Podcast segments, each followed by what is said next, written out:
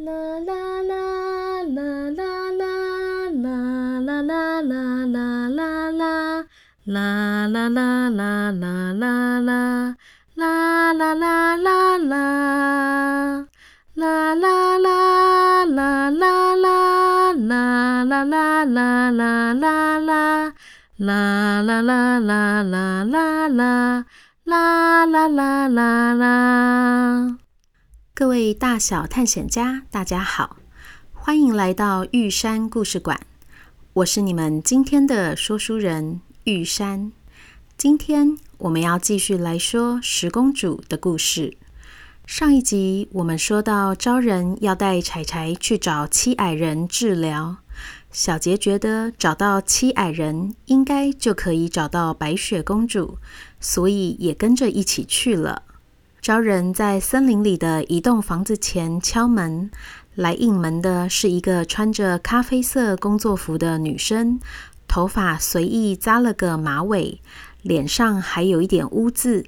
她说自己是七矮人的徒弟，请招人抱着柴柴进门。她先听了听柴柴的心跳，摸摸她的肚子，又打开柴柴的嘴巴，仔细观察。然后说：“别担心，小狗是因为在换牙期，所以牙齿不太舒服，吃不下东西。我这里有一些能够止痛消炎的草药，你这几天加到柴柴的食物里。然后你还可以准备一些磨牙的小玩具，同时记得帮柴柴多补充一些钙质，就没问题了。”哇，青蛙，你看，它好专业哦。可是，它是我要找的白雪公主吗？我怎么看都不觉得她是世界上最美的人呢。送走招人后，小杰和青蛙看着这个女生在房子里整理打扫，一边还照顾笼子里受伤的小鸟小浣熊。接着又烧饭做菜，整个人忙得跟陀螺一样，几乎没有好好坐下来休息。就在这时，门口响起了脚步声：“白雪，我们回来了！白雪，我们回来了！白雪，你看，我们在路上又捡到了一只小兔子，应该是脚受伤了。你先帮它清洗一下伤口，检查一下。”“好哦。”我赶快来看看，可怜的小兔子。哇，好香啊！我猜，我猜，白雪是不是我最喜欢的奶油马铃薯？哎呦，不是啦，我闻到的是咖喱的香味。晚上我煮的是奶油马铃薯配咖喱哦。哎，你们七个不要偷吃，先去洗手。对了。你们今天怎么这么早就回来了？是矿区的工作提早结束了吗？嘿呀，睡美人公主预计在冬天要帮整个矿区换新的挖矿工具。今天轮到我们试用看看新的圆锹。哦，用那个挖矿速度超快的耶！结果这个女生真的是白雪公主。她的师傅七矮人平日在不织布王国的矿区上班。因为熟悉草药，常常救治在森林里受伤的动物，所以小有名气。三年前，他们下班回家时，在家门口碰到来拜师学艺的白雪。原来，白雪是大渡河王国的公主，从小就喜欢小动物。反倒是觉得跟人相处有点困难，常常不知道要怎么和人说话与互动，因此一直对政治这种服务众人的事情兴趣缺缺，不肯学习如何统治国家。那天，他再一次跟爸爸说不愿意继承皇位，而是想到森林里找七矮人学习治疗动物的医术。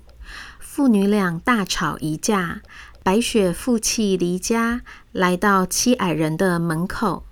七矮人听了白雪的故事，同意让白雪打工换宿，就是帮忙做家事，换取在这里住宿，同时学习医术。但前提是他必须先跟爸爸商量好。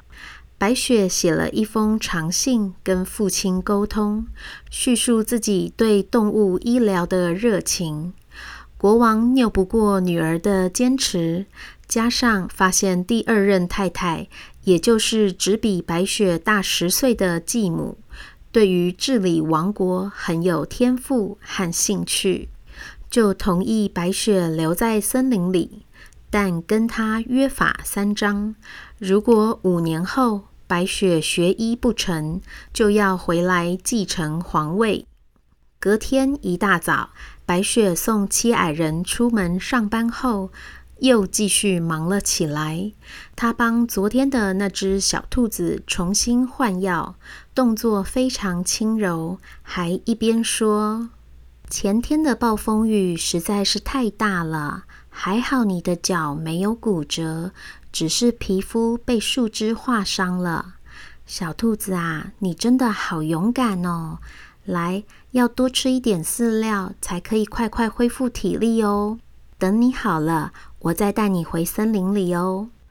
青蛙，你看，白雪不止医术好，而且还好温柔哦。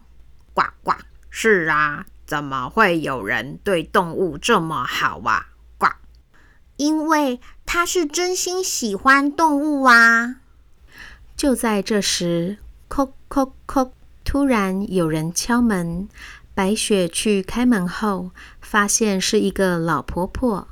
老婆婆说：“好心的姑娘，你帮婆婆买苹果吧，这颗很好吃哦。”哦，婆婆啊，你上次的脚伤好多了吧？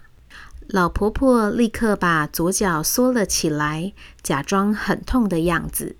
白雪说：“不对呀，我记得你痛的是右脚呢。”“呃，我右脚好了，这次换左脚痛啦。”“好心的姑娘，你帮婆婆买苹果吧，这颗很好吃哦。”“婆婆啊，你这颗苹果的味道怎么闻起来像是肉桂呀？”怎么会呢？老婆婆说着，又把苹果拿向白雪。好心的姑娘，你帮婆婆买苹果吧，这颗很好吃哦。小杰一看到卖苹果的老婆婆，就想到坏皇后，在一旁焦急地喊着：“白雪，不能吃，不能吃，那有毒。”但是白雪听不到小杰的声音，依旧挂着微笑跟老婆婆在说话。青蛙，青蛙，怎么办才好？青蛙情急之下飞扑过去，撞在苹果上，一起滚到地上。老婆婆看到苹果被一只青蛙撞掉，一气之下把青蛙抓了起来，往草地上丢。青蛙被这样一摔，当场晕了过去，小杰急匆匆地跑过去。青蛙，青蛙，你醒醒啊！但怎么叫，青蛙都没有醒过来。老婆婆捡起苹果，还打算继续推销给白雪时，白雪生气又无奈地说：“母后，你怎么可以对小动物这么粗鲁呢？”而且你明明知道我对肉桂过敏，吃了就会整个脸肿起来，为什么要在苹果的表面涂肉桂粉呢？然后你的演技实在是太差了。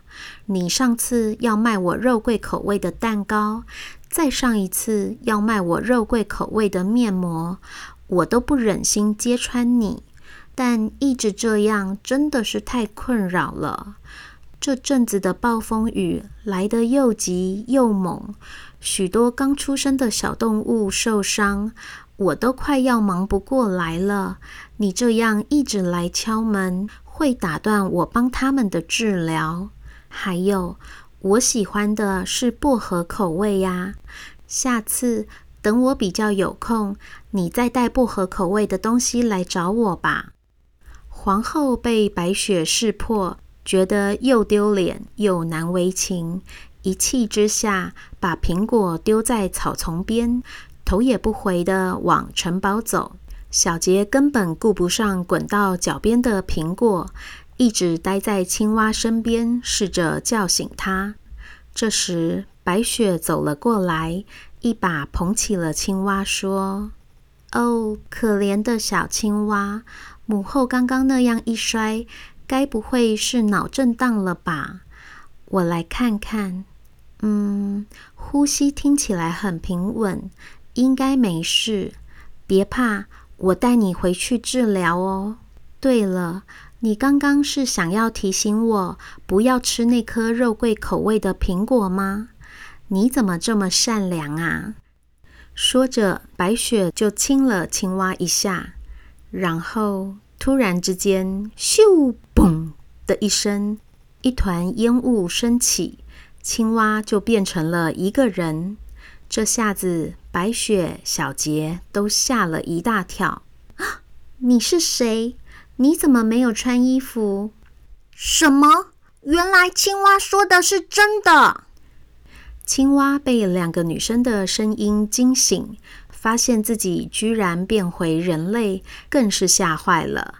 他匆匆忙忙地躲进草丛里，急忙向白雪解释，说自己叫做彼得，曾经是一位王子，因为年轻时顽皮欺负青蛙，所以被处罚变成青蛙。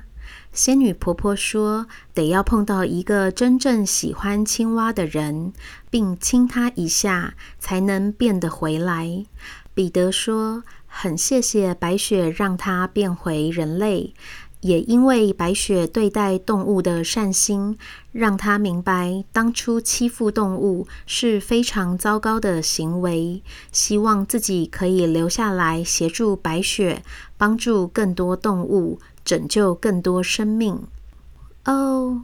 能够多一位助手当然很好。我最近正觉得忙不过来呢。不过你好歹也要先穿上衣服啊！你在这里等等，我先去屋子里帮你拿衣服哦。白雪进屋后，小杰开口对草丛后面的青蛙说：“青蛙，不对，应该叫你彼得。”恭喜你终于完成心愿，变回人类了！我真的为你感到开心诶。不过，这是不是代表我们要在这里说再见了？哇！可是我是你要收集的其中一项东西耶，少了我，你的任务就不完整啦。嗯？你怎么知道？呱呱！哎呀！我怎么一直改不掉青蛙叫？我做你的旅伴这么久，自然是看过你那张墨水清单。嗯，我也知道，这样一来我就少了一样东西了。但是君子有成人之美，你遇见了真心喜欢你的人，你也喜欢他，我勉强你跟我离开的话。你也不开心，我也不想要这样。我想，我回去跟仙女婆婆解释，她应该可以理解的。大不了，大不了任务没有完成，我不要变成公主也没有关系。咦，苹果怎么这么刚好在我的脚边呐？于是，小杰顺手把苹果放进了宝物袋里。他感觉到口袋动了一下，拿出墨水清单来，发现上面出现第九行字：“法兰奇的魔镜。”哦，我知道魔镜是坏皇后的，可是法兰奇是谁呀？不管了，我跟着坏皇后回城堡就知道了。彼得，我要先走了。你和白雪要好好照顾彼此哦。好哦，我也要谢谢你把我带到白雪身边来。奇怪，小杰，你还在吗？我怎么觉得你越来越模糊？我好像要看不到你了。看来，仙女婆婆施在你身上的魔法已经要消失了。我要继续去执行我的任务喽。再见。后来，白雪继续进修医术，成为非常厉害的兽医师，还在七矮人的房子旁边开了一间动物医院。彼得则是一直陪伴在他身边，而且不知道是不是因为曾经变成过动物，彼得意外的发现自己常常可以听得懂动物说话，也因此成为白雪在行医时的得力助手。小杰跟彼得告别后，四处张望着城堡的方向。突然听到不远处有个声音响起：“白雪那个丫头，脸上脏兮兮的，头发也没梳好，手上都是粗皮和小伤口，衣服上也沾满了动物的毛，怎么看都不是世界上最美的人。我怎么有可能输给她？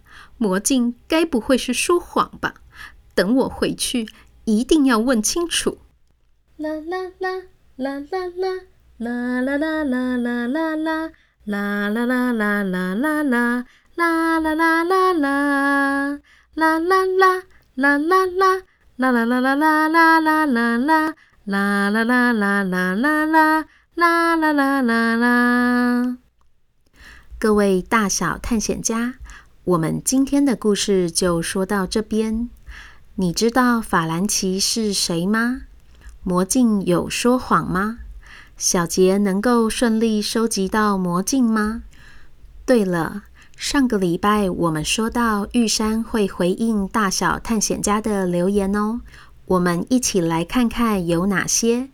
关于第八集，林飞说很好奇，深海女巫原本是会说话的吗？她的声音又是什么样子的呢？如果会说话，为什么要换别人的声音呢？这个问题玉山之前还没想过呢。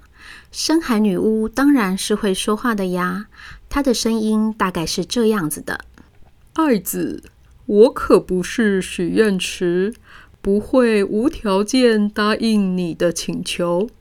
你如果想要换人类的双腿，就必须拿你生命中很重要的东西来交换。”像是你美妙的声音，还有你很喜欢的这把匕首，你可要想清楚喽。这就是为什么深海女巫明明会说话，但还是要拿走爱子的声音，不然大家有事没事都一直来跟她许愿，她也会很困扰啊。而爱子的六个姐姐。之所以可以拿到有黑魔法的匕首，也是因为他们用自己的长头发跟深海女巫换来的。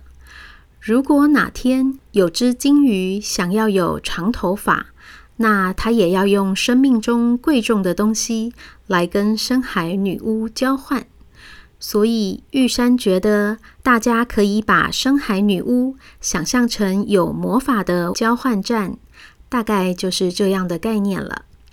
雨岑和雨熙每个星期六都非常期待十公主的更新，总是一直反复听，一起唱片头曲，模仿故事角色的台词。亮妍和亮妮也很喜欢听玉山故事馆，每天都一直听。亮妍最爱第三集了，连妈妈都很爱听哦。瑞瑞和阿妞。即便每集都听了超过十次，午餐时又再放了一遍第四集，一边吃饭一边跟着说。今天我们要继续来说十公主的故事。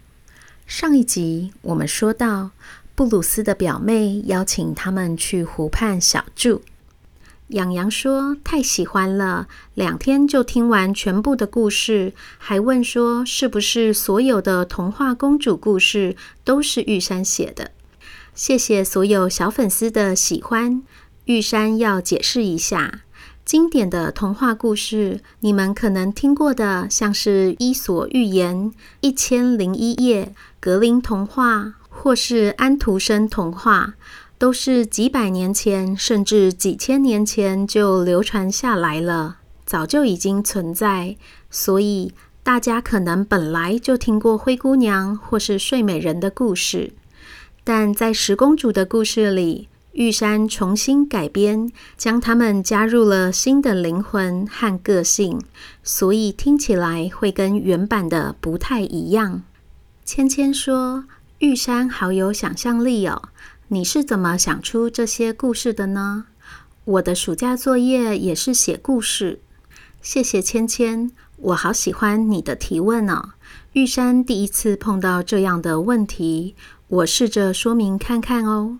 我从小就听很多童话故事，但我总觉得公主应该有各种不一样的面貌，会有不同的个性和说话方式。所以我在写十公主之前，把这些故事的不同版本和背景都读了好几次，认真的观察每个公主的特色，然后试着增加一些延伸和剧情。比如说，豌豆公主在安徒生的故事里，我们知道她很敏锐，可以察觉得到床垫下的豌豆。但是她是什么样的个性呢？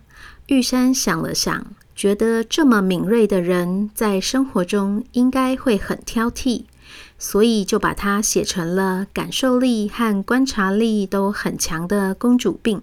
那这样的人离开了熟悉的城堡，会发生什么事呢？因此，我就把场景安排在攀爬秀现场和森林里，然后再慢慢去描写细节。再举个例子，譬如说，小杰的妈妈是律师，她很有责任心，也非常有正义感，常常都为了帮客户打官司，工作到半夜。如果有一天晚上，月亮小精灵推开窗户进来，哭哭啼啼地跟妈妈说，她的房子被太阳公公抢走了，你觉得妈妈会怎么帮她呢？玉山要告诉芊芊，还有其他小探险家们，如果要写故事或是编故事的话，可以试着从你的生活，或是看过的书，甚至是喜欢的玩具里，去找出你熟悉的角色，想象他们的个性和说话方式，是温柔的、热情的，还是理性的，或是凶巴巴的，然后帮他们增加一些对话，或是突发事件，看看会发生什么事哟。预祝大家暑假作业顺利完成哦！再来是我有看到全勋和岑岑的留言，其他大小探险家应该也有感觉到故事即将进入尾声了。今天第九集说完之后，还有两集哟。十公主的故事会在第十一集，也就是七月三十一号结束。勇勇问妈妈说：“十公主结束之后怎么办呢？”西西说：“玉山说的故事好好听，之后可以再讲其他新的故事给我们听吗？然后再唱那首歌，啦啦啦啦啦啦。”丽伦也说很喜欢，舍不得听完全部。他问：“未来会有十皇后、十国王、十骑士或是十巫婆系列吗？”丽伦的发想力真的很丰富，也好有画面哦。玉山觉得你也可以试着自己编一个故事看看哟。我很想知道骑士或是巫婆会有什么精彩的冒险历程哟。非常谢谢大家的喜欢和敲碗。坦白说，玉山还没有想好下一步。我本来的工作并不是说书人，只是刚好在疫情期间做了这个新的尝试，所以需要认真思考评估。玉山会带着大小探险家们的许愿，好好想想之后要怎么办。就请和我一起耐心等待吧。今天的留言就念到这里哦，谢谢大家。你们的鼓励就是我继续创作的动力。邀请大家在你们收听故事的平台上留下五颗星，让我知道你们喜欢我的故事哦。其他大小探险家如果有任何想法或问题，也欢迎留言告诉我，玉山一样会在下一集回答哦。就先这样啦，这里是玉山故事馆，我是玉山，我们下回见。